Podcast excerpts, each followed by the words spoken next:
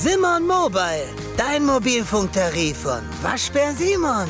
Sim, sim, sim, Simon. Der Börsenradio To Go Podcast wird Ihnen präsentiert vom Heiko Theme Club. Werden Sie Mitglied im Heiko Theme Club. heiko-theme.de Börsenradio Network AG. Die Expertenmeinung. Mein Name ist Volker Schilling, ich bin Gründer und Vorstand der Greif Kapitalmanagement AG in Freiburg und in dieser Funktion nicht nur für die Unternehmensführung zuständig, sondern auch für den Blick auf die Kapitalmärkte. Die Greif AG Investitionen greifbar machen. Okay, lass uns zuerst den Markt begreifen. Herr Schilling, was stirbt zuerst? Die Inflation oder die Wirtschaft?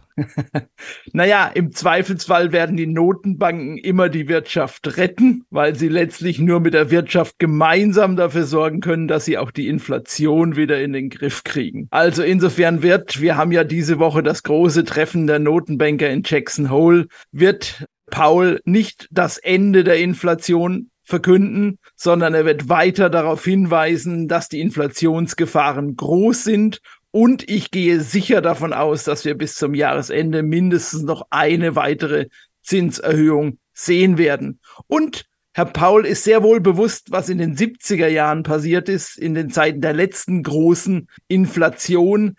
Dort hat man nämlich viel zu früh geglaubt, die Inflation besiegt zu haben und hat viel zu früh wieder eine lockere Geldpolitik betrieben, was später die Notenbank und auch natürlich dann die Anleger wieder eingeholt hat, indem es eine zweite Welle großer Inflationszahlen gab. Und ich glaube, genau das möchte man diesmal vermeiden. Was genau ist denn in den 70ern passiert? Wie groß war die Inflation dann? Naja, wir hatten zweistellige Inflationsraten, also die waren ja extrem hoch, damals auch natürlich getrieben durch Schocks. Damals waren es die Ölpreisschocks. Vielleicht erinnert sich der ein oder ältere Zuhörer noch an die autofreien Sonntage. Das hat zu zweistelligen Inflationsraten geführt. Damals hat man relativ lax versucht, diese erstmal in den Griff zu kriegen und hatte geglaubt, nachdem die ersten Rücksetzer auch wieder in den Inflationszahlen war, dass man wieder etwas lockere Geldpolitik betreiben kann. Und das hat einen eingeholt.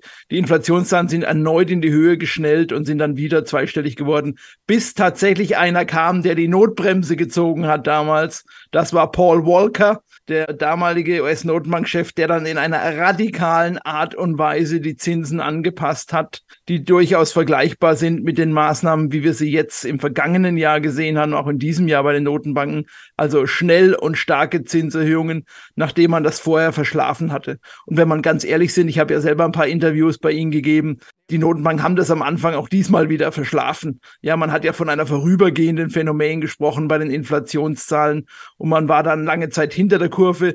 Die Amerikaner haben aber aus dieser Erfahrung der 70er Jahre schnell die Kurve bekommen. Die Europäer hinken da ein bisschen hinterher, weshalb wir ja auch in Europa deutlich immer noch höhere Inflationsraten haben. Wir liegen ja in Europa bei fünf, in Deutschland sogar bei sechs Prozent, während die Amerikaner bei drei Prozent Inflation sind. Und wir haben später begonnen mit den Zinserhöhungen, weshalb ich davon ausgehe, dass auch die Zinserhöhungen in Europa bis ins Jahr 2024 hineinragen werden. Inflation verschlafen. Ja, darüber haben wir uns irgendwie wieder unterhalten. Man, man sieht es ja auch daran, dass das Hohl von dem Ort Jackson gar nicht so wichtig war, denn Christine Lagarde war letztes Jahr gar nicht vor Ort. Also es war nicht mal so wichtig. Die hat ihre zweite Garde, die Isabel Schnabel, geschickt. Die Frage war ja Inflation oder die Wirtschaft. Grenzen wir es mal ein, die Wirtschaft in Deutschland. Sie kennen ja auch Heiko Theme, wir hatten ja auch zusammen schon mal einen Podcast gemacht. Der hat sich das letzte Mal so wunderbar aufgeregt über die Politik. Wir schaffen uns als führende Wirtschaftsnation selber ab, sagte er. Wir stehen uns selbst im Weg. Wir haben in der Politik eine Ansammlung von Dilettanten. Wir sind ein Schwellenland, was die Infrastruktur angeht. Wir haben einen enormen Nachholbedarf. Naja, mhm. zeigen Bahnchaos, Fußballmisserfolge, abreißende Handyverbindungen im Auto oder klemmende Landeklappen bei der Außenministerin. Ja, zeigt das nicht den wahren Zustand Deutschlands? Ja, das ist so ein bisschen vom Wachstumsmotor hin zu einem ja stotternden Auslaufmodell geworden. Aber es nützt ja nichts, hier so ein pauschales Bashing zu betreiben, sondern es ist ja die Frage, was können wir verbessern? Wo können wir vorangehen? Vielleicht darf ich noch mal ganz kurz zusammenfassen unseren ersten Teil, weil ich das noch mal ganz wichtig finde, wenn wir gleich drüber reden, was Deutschland besser machen muss, um nicht zu diesem Auslaufmodell zu werden. Ich glaube, die Inflation ist weiterhin hoch, aber sie ist inzwischen niedriger als befürchtet. Das ist ein wichtiger Satz, weil das ist vorteilhaft für die Börsen. Und beim Wirtschaftswachstum, über was wir jetzt reden, ist das Wirtschaftswachstum zwar niedrig, aber es ist höher als erwartet. Das muss man auch so sehen. Die Prognosen waren ja teilweise relativ schlecht. Wir sprachen von harten Rezessionen und die sind ja ausgeblieben. In den USA haben wir sogar positive Wirtschaftswachstumszahlen. Das war ja sehr überraschend. Und in Europa oder in Deutschland sind wir bestenfalls in einer technischen Rezession aktuell. So, jetzt kommen wir zurück zu dem kranken Patienten Deutschland. Hat vollkommen recht. Wir müssen da dringend ran. Da gebe ich ihm recht. Aber ich möchte nicht in dieses pauschale Bashing mit einschlagen, weil ich glaube, dass wir gute Chancen haben, das auch hinzubekommen. Ja, natürlich ist aktuell vieles ideologisch getrieben. Natürlich haben wir einen Leistungswillen, der zu wünschen übrig lässt in den nachwachsenden Generationen, die wir gerade haben. Und da müssen wir vielleicht auch mehr Krise haben, bevor sich das wieder verändert. Also wir müssen vielleicht auch tatsächlich erstmal wirklich sehen, dass jeder auch monetär, vielleicht auch in seinem Lebensstil Nachteile hat, bevor er wieder bereit ist, da mehr Gas zu geben. Das mag der Fall sein. Insofern wird uns vielleicht diese Situation noch etwas begleiten. Ich glaube aber, dass wir die Fähigkeit besitzen, sowohl in der Industrie, in der Wirtschaft, möchte nur mal darauf verweisen, wie robust die Wirtschaft ist, trotz all dieser Situationen, die wir derzeit ja vorfinden, also, also, also weltweit die höchsten Energiepreise, mit weltweit die höchsten Abgabenbelastungen, die wir sehen, weltweit einen Fachkräftemangel, den wir haben, schwindende Leistungsbereitschaft bei den Arbeitnehmern. All das hat ja dazu geführt, dass die Wirtschaft ja noch viel, viel schlimmer dastehen müsste, als sie tatsächlich dasteht, weil die Unternehmenszahlen, wenn wir mal auf die DAX-Unternehmen schauen, waren im vergangenen Jahr positiv, sogar mit starkem Wachstum versehen, auch bei den Gewinnen und sind es auch diesem Jahr. Und dieses Jahr kommt ja neben den vier Punkten, die ich gerade genannt habe, auch noch das ganze Thema von Inflation mit hinzu, also von, von Kostensteigerungen bei den Inputfaktoren. Und trotzdem ist die Wirtschaft da sehr robust, wie ich finde. Das ist eine beachtliche Leistung, um auch mal was Positives zu sagen. Nach vorne blickend sind diese Punkte der hohen Energiepreise, der hohen Abgabenlasten Aufgaben des Staates, da wieder ranzugehen und natürlich gemeinsam mit der Industrie das Thema, also ich finde es völlig irre, dass wir über eine, eine Reduzierung der Wochenarbeitszeiten reden, wegen Work-Life-Balance und so weiter. Aber das ist natürlich letztlich dieses fortgeschrittene Symptom, auch die schon in der Erziehung, in der Bildung beginnt. Wir schaffen die Bundesjugendspiele ab äh, mit Sieger- und Ehrenurkunden, ja, sondern künftig gibt's dann nur noch Teilnahmeurkunden das Maßband und die Stoppuhr soll nur noch in den Hintergrund rücken, weil es der Entwicklung der Kinder schaden könnte, wenn man sich zu stark misst. Und das ist natürlich eine, ein Verständnis von Leistung, die ich persönlich nicht teilen kann und die natürlich dann sich fortsetzt, wenn diese nächste Generation in Brot und Arbeit steht, wenn sie das dann überhaupt noch will und dann natürlich Forderungen hat, die für mich völlig abstrus sind, weil man vergessen hat, auf diesem Weg klar zu machen, wo der Wohlstand unserer Gesellschaft überhaupt herkommt. Der Wohlstand wird eben nicht durch den Staat geschaffen oder durch die Wohltätigkeiten, die der Staat gerne verspricht, indem er jedem sagt, ich fange dich auf, ich gucke, dass nichts passiert oder im Notfall springe ich ein, sondern der Wohlstand wird geschaffen von Unternehmen, von der Wirtschaft eines Landes, die darauf angewiesen ist, dass es Mitarbeiter gibt, Unternehmer gibt, die einen hohen Leistungswillen zeigen, über ein übliches Maß hinaus diese Ideen, diese Innovationen, diese Arbeitskraft zu erbringen, um den Wohlstand erst einmal zu erwirtschaften, bevor man ihn vielleicht als Staat in Form der Steuereinnahmen dann wieder als soziale Transfer Leistungen weitergeben kann. Was ich möchte, ist tatsächlich, wenn ich, wenn ich tatsächlich auf Heiko Thieme antworten würde, würde ich sagen, wir müssen hier wegkommen davon, dass die Verantwortung des einzelnen Bürgers nicht an den Staat abgegeben werden, sondern bei einem selbst liegen. Also das Thema Eigenverantwortung für sich, sein Leben, sein Einkommen und sein eigenes Wohl und Wehe in die eigene Hand zu legen und der Staat nur noch da eingreift, wo es wirklich unverschuldet Themenfelder gibt, wo Menschen in Armut rutschen, nicht die gleichen Bildungszugänge haben, also die Leitplanken setzt. Man würde vielleicht sagen, das ist ein Turbokapitalismus, wenn ich ein Linker wäre, was der Herr Schilling da gerade fordert. Aber letztlich ist es die Grundlage unseres jetzigen Wohlstands, auf dem man sich überhaupt momentan nur zurücklehnen kann. Und deswegen glaube ich, ist es wichtig, wieder zu erklären, dass Wachstum ähm, nichts Negatives sein muss, dass man nicht Degrowth betreiben muss, sondern das wird eher zur Verarmung führen.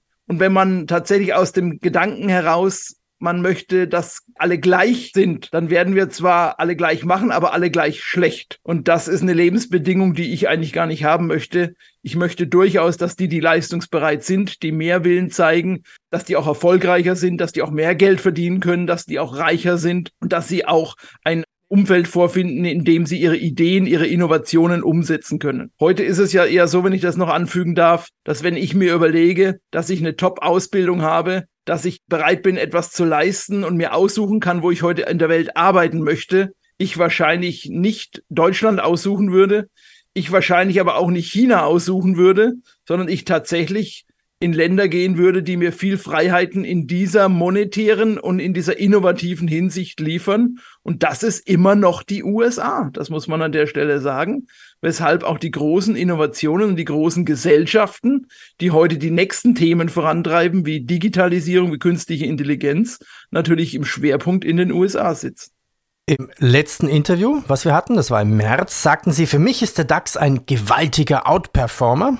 Und der DAX hat es gut gemacht bisher, oder? 2023. Ich würde es auch sagen, wir haben neue absolute Höchststände erreicht im Juli. Insofern waren meine Aussagen vom Frühjahr, denke ich, nicht falsch. Im Gegenteil, sie waren sogar, vielleicht sogar richtig gut. ist doof, wenn man sich selbst lobt. Aber ich möchte eins zu bedenken geben, was ich viel, viel interessanter finde. Ich denke ja nicht in Halbjahreszyklen. Also jeder, der Prognosen bis zum Jahresende gibt, ist entweder ein Schwachkopf oder ist ein Blender weil es letztlich niemanden gibt, der Ihnen sagen kann, wo der DAX am Jahresende stehen wird. Aber was man gut sagen kann, ist, wo wahrscheinlich so ein DAX oder auch andere Indizes in fünf oder in zehn Jahren stehen werden, weil wir wissen, dass die Kursentwicklungen der Unternehmen auf lange Sicht den Gewinnentwicklungen der Unternehmen folgen. Das heißt, der DAX müsste zum Jahrzehntende bei 20.000 stehen. Ja, das glaube ich, hat Heiko Thieme gesagt in seinem letzten Interview. Ich habe mir die 19.000 aufs Visier genommen aus einer anderen Überlegung heraus. Mhm. Wenn Sie die langfristigen Bewertungen des DAX anschauen, also wo ist sozusagen ein langfristiges KGV von mir aus auch ein Schiller KGV, wenn Sie sich das anschauen, ist der DAX weder überbewertet, noch ist er dramatisch unterbewertet. Aber wenn er auf die Durchschnittsbewertung kommen möchte, wie er in den letzten 30 Jahren bewertet war unter den üblichen Kennzahlen, dann müsste der DAX um die 19.000 Punkte stehen. Und dann wäre er noch gar nicht teuer bewertet. Also für alle, die glauben, das wäre jetzt eine gewagte Prognose, das ist eher eine langweilige Prognose. Ja, Feike Thieme kenne ich anders. Die 20.000 sind eigentlich schwach für ihn. Er müsste ja die 30 oder 40.000 aufrufen. Da werden wir nämlich auch irgendwann mal hinkommen. Ja, man darf ja die Prognosen nie mit einer Zeitachse verknüpfen. Insofern tut man gut daran, genaue Daten zu nennen dafür, weil kurzfristig es eben immer wieder Unter- und Übertreibungen gibt. Allein aus dem Bewertungsmaßstab heraus halte ich die 19.000 Punkte im DAX für gerechtfertigt. Man muss nur mal einen Blick auf den Kurs-DAX werfen, nicht auf den Performance-DAX, also den DAX ohne die Dividenden, sondern nur die Kursentwicklung. Wir stehen beim Kurs-DAX genauso da, wo wir vor 23 Jahren waren. Ja, im Jahr 2000. Der Kurs-DAX hat sich in diesen 23 Jahren nicht entwickelt. Oder um es noch dramatischer zu sagen, wir haben in 23 Jahren keine Kursgewinne gemacht beim DAX. Wir haben allein von den Dividenden gelebt, von den Ausschüttungen der Gewinne. Vielleicht noch ein zweiter Grund, warum ich glaube, dass wir da schneller hinkommen als gedacht, was die 19.000 Punkte betrifft. Das ist das Thema der Rezessionslogik. Wir sind aus meiner Sicht in Deutschland in einer Rezession. Und die Börse hat noch immer nicht die Ist-Situation wiedergespiegelt, sondern die zukünftige Situation, also die Erwartungshaltung wiedergespiegelt. Und aus allen Rezessionen der Vergangenheit wissen wir, dass der Aktienmarkt in der Rezession bereits begonnen hat zu steigen. Und das wird aus meiner Sicht diesmal nicht anders sein. Deswegen glaube ich, es ist ein sehr guter Zeitpunkt tatsächlich zu investieren. Ich würde den August und den September, die traditionsgemäß schwache Börsenmonate sind, nutzen für den Einstieg, wenn ich noch nicht am Aktienmarkt investiert bin. Und der DAX ist aus meiner Sicht ein fair bewerteter Index, der viele Chancen hat, auch für die, nächsten eben drei, fünf und zehn Jahre. Also Bewertung, Rezessionslogik und für mich ist der Aktienmarkt das einzig sinnvolle Medikament gegen Inflationsintoleranz. Es geht ja darum, dass uns die Inflation nicht verloren geht. Ich rechne damit, dass wir weiterhin Inflationsraten haben, die über den zwei Prozent liegen, dessen also, was die Notenbanken anstreben. Und dann müssen sie zwangsläufig, wenn sie real ihr Kapital erhalten wollen, in Sachwerte investieren. Und da bleiben im Wesentlichen drei. Das sind Immobilien, Gold und Aktien. Gehen wir mal auf die Immobilienseite. Ganz schwierig, wenn die Zinsen steigen, sehen wir ja aktuell. Immobilienmarkt unter Druck. Würde ich nicht unbedingt derzeit als Erfolgsmodell sehen dafür. Gold, wenn die Zinsen steigen, ist Gold natürlich Schwachsinn. Warum? Weil es als nix abwerfendes Rohstoffprodukt, also sprich keine Zinsen, keine Alternative darstellt könnte dann wieder interessant werden, wenn die Zinsen wieder beginnen zu fallen und die Inflation weiter hoch bleibt. Deswegen habe ich auch weiterhin Gold in meinen Portfolios. Aber das wirklich Interessante gegen die Inflation, und da müssen Sie nur mal in der ganzen Welt schauen, wo wir extrem hohe Inflationsraten haben, da boomt der Aktienmarkt. Und ich glaube auch, dass es für Europa sinnvoll ist, in Aktien zu investieren, weil die Zinsen da, wo wir sie jetzt haben, sind keine Alternative für den Aktienmarkt. Das ist eine Lüge, das ist eine Nominalillusion. Ja, nominal mag es wieder Zinsen geben von zwei, drei, vier Prozent auf Festgeldern. Aber bei Inflation von fünf, sechs Prozent ist es real am Ende immer noch weniger wert, das Geld.